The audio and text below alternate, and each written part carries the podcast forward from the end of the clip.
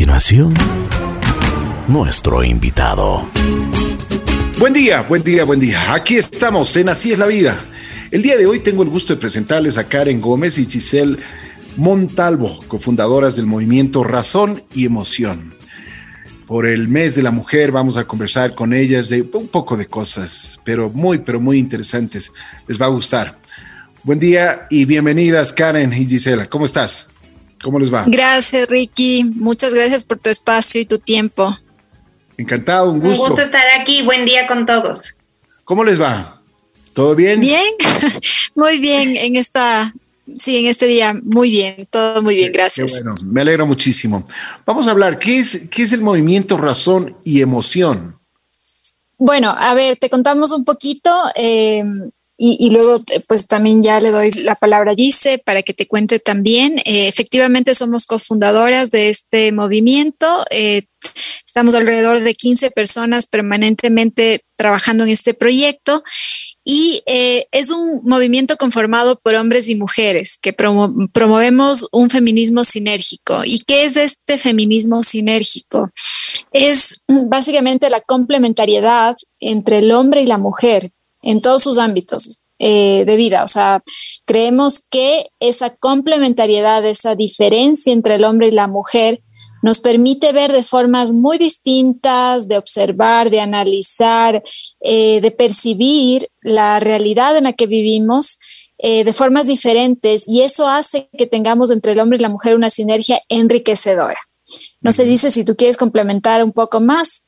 Sí, eh, yo creo que aquí lo esencial que buscamos como movimiento es promover, promover esta, este apoyo entre el hombre y la mujer tan importante, porque sí creemos que es oportuna una lucha por los derechos y una igualdad de derechos entre hombre y mujer, pero esto no lo podemos alcanzar si las mujeres lo hacemos solas. Es esencial que lo hagamos en conjunto con los hombres y en apoyo de toda la sociedad para así cumplir con estos roles esenciales que tenemos y que soñamos como mujeres de trabajar, desarrollarnos profesionalmente, pero también desarrollarnos como personas en nuestro lado familiar, si es la decisión con hijos, si es la decisión durante el matrimonio, pero hacerlo de una manera trabajada, colaborativa entre el hombre y la mujer.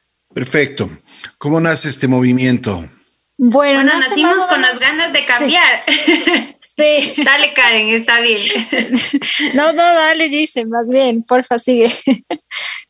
bueno, nacimos con, eh, éramos varias hombres y mujeres que hablábamos mucho de estos temas que algunos eh, tenemos nuestras familias, tenemos nuestros trabajos y veíamos que hay una mala interpretación de lo que es del feminismo y a veces le tenemos hasta la palabra eh, malentendida. Entonces, ¿qué buscamos? El revalorizar el feminismo como un derecho justo de las mujeres de ocupar y llegar a hacer lo que queramos, pero siempre en conjunto y logrando un, una, un respeto a los valores y a, la corresponsabilidad y a la dignidad humana que es esencial para nosotros.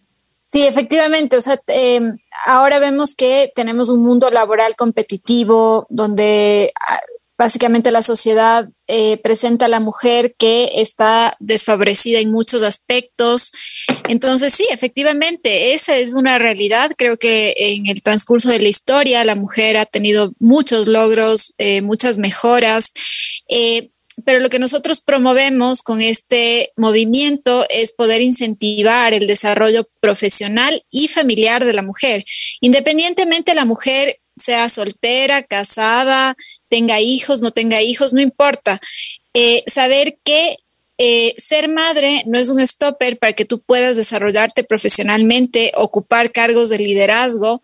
Eh, y lo que sí promovemos es que, por ejemplo, el sector empresarial pueda tener mayor flexibilidad para que, no sé, por ejemplo, no te midan por las horas trabajadas si es que eres o no productivo, sino más bien por el cumplimiento de objetivos y la mujer, si tiene tiempo a las 4 de la mañana, porque es la mejor hora para ella para trabajar, lo haga con toda la libertad y flexibilidad, llegando a los objetivos, a los KPI, KPIs de la empresa. Entonces, incentivamos eso, que la mujer no pueda, no tenga que dejar a un lado su familia para desenvolverse profesionalmente y viceversa.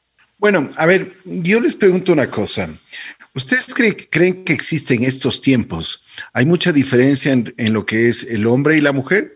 Porque para mi modo de ver, eh, yo ya yo considero y de lo que he visto y de lo que he podido sentir, y en nuestra sociedad cada vez, pues esto se ha ido, las diferencias se han ido acortando muchísimo.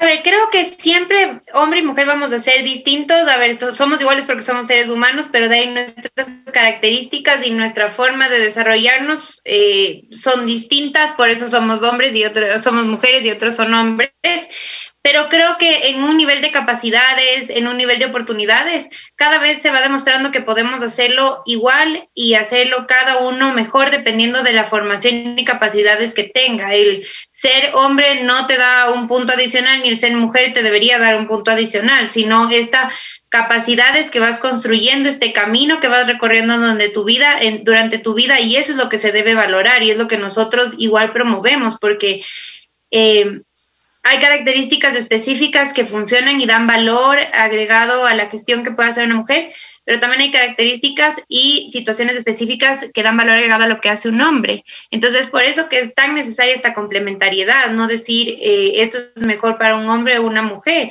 se ha demostrado, como tú dices, eh, cada vez que esta brecha se, se, va cortando, ya vemos más mujeres en los temas de ingeniería, en carreras que tradicionalmente eran masculinas, entonces se ha demostrado que, que, las oportunidades deben ser iguales y que estamos iguales, pero de ahí la manera de desarrollar ya va a ser distinta en base a las características esenciales de unos y otros. ¿Tienes que complementar algo, Karen?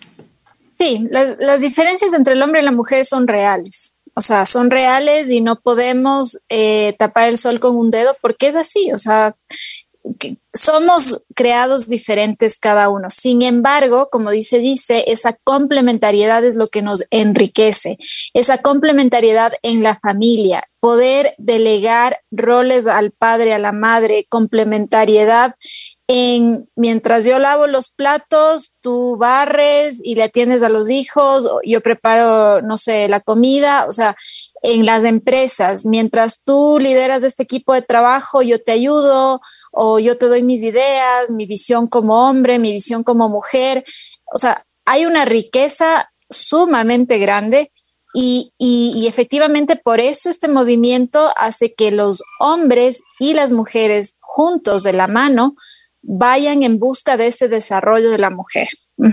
Perfecto. Ustedes hablan, el, movimiento habla de algo que siempre me, cuando yo leía, me, dejó pensando una cosa, que ustedes hablan de, de, promueven formas distintas de percibir, observar, analizar y responder a la realidad que vivimos. A ver si ustedes me pueden explicar un poquito más y al público le pueden explicar, le pueden graficar sobre este asunto de lo que ustedes están tratando. Sí, o sea, es tan sencillo como este ejemplo. Ahora mismo he terminado una certificación en un programa de la Universidad de Navarra, bueno, del IESE. Eh, y, claro, cuando uno puede, eh, digamos, estudiar un poco eso, te das cuenta que la diferencia de pensamiento, pensamiento entre el hombre y la mujer es una realidad. Entonces, por ejemplo, tan simple como la manera que lidera un grupo de trabajo una mujer versus un hombre. O sea, las mujeres somos muchísimo más expresivas, hablamos mucho más, eh, tenemos un montón de letras y palabras que todo el tiempo decimos. Eh, y, y o sea, hay investigaciones, que ahora mismo no tengo la fuente, pero hay investigaciones donde dicen que la voz de la mujer al hombre ya en algún punto le, o sea, sí, es una realidad, le cansa, o sea, es como, como que se apaga. Entonces, claro, eh, esas diferencias, ¿no es cierto?, que son una realidad, es lo que debemos conocer. O sea, nosotras las mujeres necesitamos conocernos, necesitamos saber estas diferencias, necesitamos entender cómo podemos aportar más para poder, eh, eso, aportar más, eh, generar mayor mayor eh, equipos de trabajo más fuertes, eh, poder no ver estas diferencias como algo malo, como que me están haciendo a un lado, como que me están diciendo eh, que soy muy habladora. No, es una realidad y nosotras como mujeres tenemos el deber de poder eso, analizar cómo puedo llegar mejor a equipos de trabajo de hombres, por ejemplo, eh, si es que no estoy llegando tan bien y viceversa. O sea, el hombre también tiene sus diferencias y asimismo él tendrá que analizar cómo puede llegar mejor a, la mujer, ¿no? Oye, Karen, ¿tú crees que las mujeres hablan mucho? yo creo que sí. yo, creo que sí. yo no creo que hablamos mucho. A veces tal vez es que somos un poco más expresivas que los hombres. Esa es la diferencia y es lo que iba a decir también. Pero bueno, eh, yo creo que también hay, hay hombres que hablamos muchísimo y bueno, somos más extrovertidos que otros, cada uno en su personalidad. Pero lo más importante, yo creo que ahora, y, he visto personas y, mujeres que realmente han aprovechado sus estudios, su capacidad, su talento y están en puestos, pero mm, extremadamente altos. Y por eso los hombres no podemos, no podemos dejar, primero de aplaudirles y también no podemos dejar de trabajar eh, con o sin ellas, porque ellas tienen su, capacidad y si es que están, si han llegado tan alto es porque tienen eso, su capacidad. Y si es que nos tienen que ordenar o mandar o, simplemente integrar un equipo de trabajo, como tú lo dices, pues hay que aceptarlo y hay que aceptarlo de la mejor forma. Bueno, ahora, hay muchas veces y en eso eh, les quería preguntar, ¿por qué el feminismo muchas veces se vuelve como que demasiada presión? Incluso el feminismo muchas veces es llevado al extremo. ¿Por qué? Bueno, a ver, yo creo, yo creo justa esta lucha que sentimos las mujeres por por ocupar estos espacios tan justos y necesarios eh, para nuestro desarrollo, tanto personal como profesional, y que no se vea limitado por ciertos prejuicios anteriores que han habido de que este rol es solo de la mujer o este rol es solo del hombre. Y en esta lucha tal vez se ha ido cambiando la esencia de, del feminismo como tal, y es por eso que estamos hoy aquí, por eso hemos creado este grupo, porque creemos que debemos revalorizar esta, esta palabra tan valiosa que para nosotras eh, es esencial para el desarrollo de la mujer, para el desarrollo de nuestras capacidades, para llegar a esta igualdad que tú antes mencionabas en los datos que dabas de empresariales, de que sí, en efecto, muchas mujeres van ocupando cada vez más cargos. Pero si revisamos los datos, no hay una igualdad de oportunidades. Muchas veces lo estamos haciendo porque se ve bien, porque ya eh, la, la, cultura nos va diciendo que se ve mejor cuando una mujer está en el directorio, pero si vamos a lo real y a la toma de decisiones, todavía nos faltan esos espacios a las mujeres en donde realmente no solo tengamos el cargo, sino lo podamos ejercer de manera real. Entonces, es ahí donde... Perdón, una, una, una, una, yo quiero acotar algo no, no solo hablemos de, empresas, de trabajo, sino en todo el ámbito social. ¿Crees que, pasa eso? A ver, te voy a, te voy a dar un ejemplo claro eh, y fue una denuncia que se hizo hace poco eh, de, varias viceprefectas a nivel nacional. Eh, yo trabajo en Escuela de Gobierno de la Universidad de los Hemisferios y dentro de lo que hacemos hay un programa que es de liderazgo y gerencia pública para mujeres. Eh, que lo que buscamos es apoyar a las mujeres y darles todas las herramientas necesarias para llegar y liderar o, o reforzar estos puestos de liderazgo que tienen. Y muchas de las viceprefectas de nuestro país, a pesar de que ya están como viceprefectas, es decir, ya lograron ese cargo, que sería lo positivo, hicieron una denuncia pública, porque a pesar de que tenían ese cargo, no tenían funciones. Entonces el prefecto que estaba arriba les decía, sí, ok, estás ahí, pero como yo te defino tus funciones, no te doy. Entonces si tú quieres, anda, pasea, visita alguna comunidad, haz lo que tú quieras, pero no funciones específicas. ¿Qué se hizo? Se está trabajando en un reglamento para que dé las, las, los roles específicos de las viceprefecturas, sean hombre o mujer, a nivel nacional, para que esté dividido estas responsabilidades. Entonces, si bien sí estamos muchas veces eh, todavía no logramos ese, ese ejercimiento real de nuestro rol que estamos ejerciendo. Muchas veces nos hablan un experto, una eminencia en medicina, y de una se nos viene un hombre. O sea, a mí me encanta, hay, hay, un video que te muestra, entonces es una eminencia en medicina, salió y habló, y te dicen, ¿qué crees que fue la eminencia, hombre mujer? Y uno responde, hombre, aunque nunca se dijo él o ella. Entonces todavía nos falta eso es un camino, estamos recorriéndolo, las cifras no, son desalentadoras en nuestro país, a pesar de que la pandemia ha afectado. Sin embargo, creo que, que tenemos que luchar por estos posicionamientos, pero de una manera adecuada, no yéndonos de extremos, no diciendo que lo que hace el hombre está mal, sino trabajando en conjunto, porque esta, eh, justo al momento que hablábamos de cuáles son las características específicas de un hombre y una mujer, eso es lo valioso, que juntos llegamos a poder tener todas las características para llegar a cumplir con las metas que querramos. Y eso es lo que nosotros queremos promover como movimiento. Y es que juntos podemos hacer mucho más, que no es quitarle al hombre el espacio, quitarle a la mujer el espacio, sino ir trabajando juntos en este camino y que esté quien debe estar, pero que no, no nos quitemos los espacios a veces, que es lo que nos está pasando. Bueno, Karen. Sí, bueno, yo lo que puedo acotar un poco es que eh, sí seguimos viendo esta brecha. Eh, incluso hicimos un análisis de eh, los partidos políticos en relación a su discurso versus los planes de gobierno previo a las votaciones de febrero de este año. Em, tuvimos la oportunidad de entrevistar a todos los partidos políticos em, y vimos que efectivamente el discurso es uno, sí, es pro mujer, pro desarrollo de la mujer, pero la realidad es que los planes de gobierno no presentan mayor cosa, más que uno o dos partidos políticos que realmente sí eh, valía la pena eso, o sea, el discurso era totalmente congruente con su con su plan de gobierno. Entonces sí, vemos que todavía hay muchos discursos, muchas palabras, em, pero nos falta trabajar en, en, eso, en poder mitigar. Lastimosamente, todavía no, no hay un desarrollo completo para la mujer en muchísimos campos, ¿no? Sigue existiendo diferencias y eso es lo que nuestro movimiento promueve constantemente, evitar eso. Bueno, chicas, yo en esta parte yo no estoy de acuerdo con ustedes y les digo por qué. Y les voy a poner un ejemplo, la bruja. En la bruja es un matriarcado, eh, o sea, estamos ahí las, las, las, que mandan son las chicas.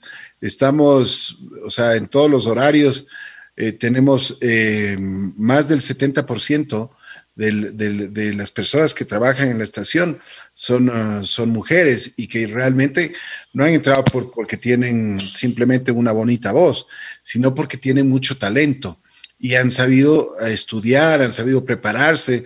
Hay muchas de ellas que, por ejemplo, están ahora ya en, en eh, dentro de los círculos de, de, doctoras a nivel latinoamericano, a, a nivel eh, iberoamericano.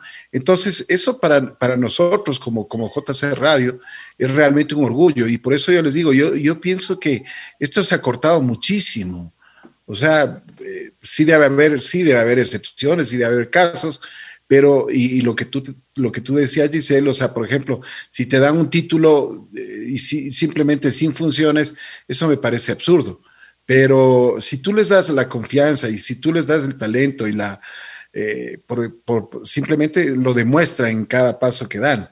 Y en eso yo creo que eso eso cada cada individuo sea hombre o mujer se lo gana no bueno yo creo que eh no podemos generalizar, ¿no? Hay empresas que eh, efectivamente, por ejemplo, eh, han contemplado en sus políticas eh, mucha flexibilidad, incluso laboral, para que la mujer pueda seguir desempeñándose en sus cargos fuertes de liderazgo o, o etcétera. Y es madre y no madre de uno, sino de varios. Entonces, eh, efectivamente, o sea, no podemos decir que todas las empresas, todos los negocios no han contemplado, eh, no sé, el desarrollo de la mujer áreas que son mujeres muy fuertes que han emprendido proyectos. En esta pandemia vemos que incluso Ecuador está entre el país eh, de Latinoamérica con la mayor, eh, o sea, las mujeres son las que más emprenden en, el, en Latinoamérica y Ecuador es un ejemplo de eso. Ah, Entonces, sí, o sea, eh, no podemos generalizar, eso es lo que yo te podría decir básicamente. Yo, yo les digo una cosa y sí me gustaría eh, que ustedes investiguen eh, en esto de la pandemia con los, los emprendimientos que han existido. El, eh, más, de, más de un 50% los emprendimientos son hechos por mujeres, ¿ah? Ojo, si ustedes van a las estadísticas, yo hace unos, unos días atrás, hace, bueno, sí, unos días atrás, hice una entrevista y me decían que las mujeres tienen tanto poder ahora, tanto talento ahora, que los emprendimientos, además la fuerza de la mujer, porque yo no sé quién les, quién les hizo creer de que son el sexo débil. No, en absoluto. Son las personas que mueven este mundo. Las mujeres en esto la pandemia han demostrado que, por ejemplo, son tan creativas y tan, tan fuertes. había un caso, yo hace poco le entrevisté a una señora que se levantaba a las 4 de la mañana a hacer su pan, a, hacer el pan, a hacer eh, pan de yuca, a hacer el pan este de canela y, le mandaba al marido a dejar. Entonces ya se comenzaron a hacer una clientela y, están, están viviendo de eso porque se quedaron sin trabajo.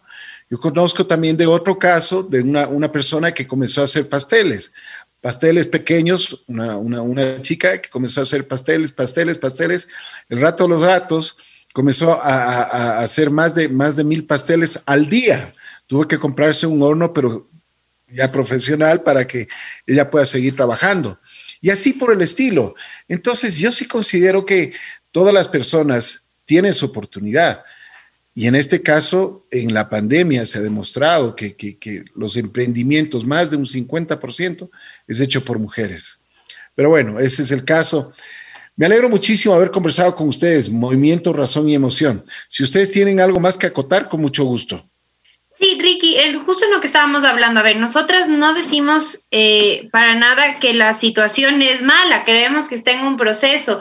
Y en efecto, sí hay mujeres que ya eh, están, y creo que ahí me puedo yo incluir, hemos estado en puestos de liderazgo y que podemos incidir muy bien, pero nosotros lo que queremos demostrar es que esto ya no tiene que algo de lo que se hable, sino que sea una realidad y algo natural, el que no tengamos que estar viendo, bueno, ya pasamos de el 3 del 30 al 35% de mujeres en directorios y en puestos de poder con una incidencia real. Y hay muchos ejemplos, hay mujeres maravillosas de las que conocemos que ya están ahí, nos dan su ejemplo de cómo han llegado. Lo que queremos es que este camino que queremos recorrer para una igualdad de oportunidades no se vea limitado por decisiones personales que tenemos como mujeres. Es decir, el que yo decida formar una familia y tener hijos no sea una limitación o un condicionante al momento de mi crecimiento profesional, porque hemos demostrado igualmente que podemos hacerlo y que lo hacemos muy bien y que podemos hacer esta combinación de roles, esta corresponsabilidad de roles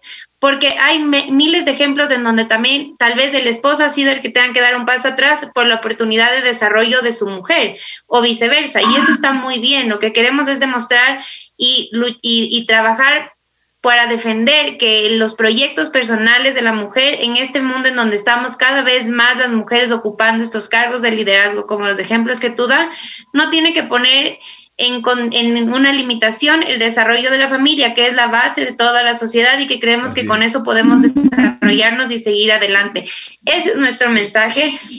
No es que la situación está mal, queremos, como tú dices, que la situación está bien y desde lo personal creo que Karen y yo podemos, no podríamos decir otra cosa por las, los roles y funciones que desempeñamos y que nos han dado la oportunidad por nuestra preparación y por nuestras condiciones, sino que sí creemos que esto tiene que, ser una lucha, conjunta y no una limitación de, decir tengo que elegir una o la otra cosa. Si bien es, un orden, hay veces que estará más del uno y más del otro, lo podemos hacer y eso es lo que queremos nosotros promover en la sociedad, el que hacer familia y ser profesionales no es incongruente, sino sí puede ir de la mano.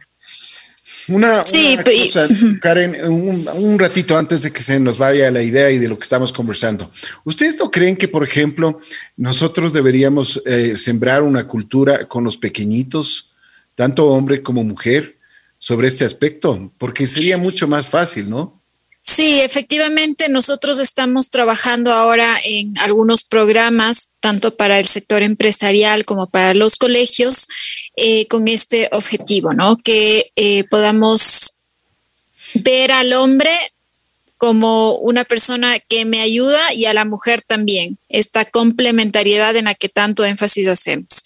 Para evitar esto, ¿no? Evitar esta división, eh, verle al hombre como el malo, victimizarnos las mujeres o que exista un desordenado empoderamiento, que eso tampoco es lo que nosotros promovemos, esa independencia femenina donde pensamos que todo lo podemos hacer absolutamente solas, eh, y que nadie nos vence, no, o sea, vivimos en sociedad, necesitamos del hombre, el hombre necesita de la mujer y esa es una realidad. Totalmente.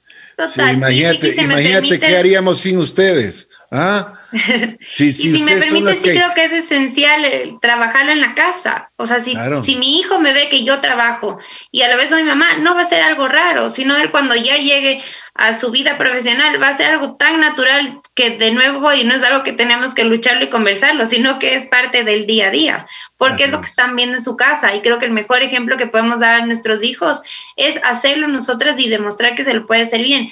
Y con esto no digo que solo es el hecho de que la mujer trabaje, ¿no? Porque es valioso la, la, mujer que decide dejar de lado su trabajo y dedicarse al hogar también. Y es muy respetable y es valioso porque es el trabajo más, más duro y comprometido y que, no se acaba, ¿no?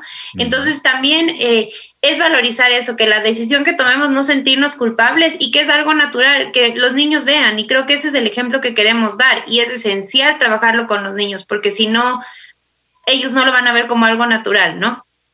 Yo leí el otro día que la primera que se levanta en la casa y la última que se acuesta en la casa siempre es la mujer, la mamá. Y siempre está cerrando la puerta, abriendo la puerta y cerrando la puerta de la casa. y así es, y bueno, y la pandemia también ha demostrado que sí, que sí, ha sido duro, ¿no? O sea, si bien es hermoso el poder estar en casa y compartir estos dos roles, también hay cifras que demuestran que ha sido un trabajo interminable, pero creo que no les vemos sufriendo a las mujeres, estamos ahí felices de poder estar en casa y poder ver a tus hijos y poder seguir trabajando, o si te tocó dejar una de las dos, el, trabajo porque decidiste más bien estar en casa, está bien, está muy bien y es dejar de sentirnos culpables, dejar de pensar que feminismo es no, no hijos, no familia, solo trabajo, no, o sea, ser luchar por este feminismo y por nuestros derechos es también decidir, quiero ser mamá y lo hago y lo disfruto haciéndolo. De acuerdo. Karen. Sí, o sea, mi, último mensaje es eso, eh, que podamos nosotros realzar esa feminidad, pero siempre con base a la dignidad humana y también que no tengamos que hacerle a un lado al hombre, ¿no? Ahora ves que hay tantas cintas de Netflix, de, bueno, de todo lado, que le ponen a la mujer como casi eso, o sea, lo que decía antes, está contra el hombre, le ridiculiza al hombre, le hace un lado. Eh, no, no, no, no, no somos una sociedad de división, somos una sociedad unida y hacia eso tenemos que ir. De acuerdo, lo que dijiste, estoy de acuerdo. Chicas, realmente ha sido un gusto conversar un poquito con ustedes. Les felicito, fundadoras del movimiento Razón y Emoción. Pues se promueven muchísimas cosas positivas y eso es lo más importante. ¿Qué, ¿Cuál es la conclusión de esto? La conclusión es de que el hombre y la mujer son un complemento con respeto, con, consideración, tanto hombre como mujer, pues pueden alcanzar sus objetivos. Gracias, gracias G, gracias Karen y un fuerte saludo a todas quienes conforman eh, el movimiento Razón y Emoción. Si ustedes necesitan, compre, ah, perdón, antes de irme, que es importantísimo, sus redes sociales para que el público les pueda contactar. Sí, claro que sí. A ver, tenemos nuestro blog que es www.razonemoción.com y nuestro Instagram que es Razón Emoción Latinoamérica. Ahí nos pueden seguir. Perfecto. Muchísimas gracias. Hemos estado conversando esta mañana con Movimiento Razón y Emoción, Karen Gómez y Gisela Montalvo muy gentiles y les... Gracias, Ricky. un abrazo. estén muy bien. Gracias. Muchísimas gracias. Un gusto. Así es la vida.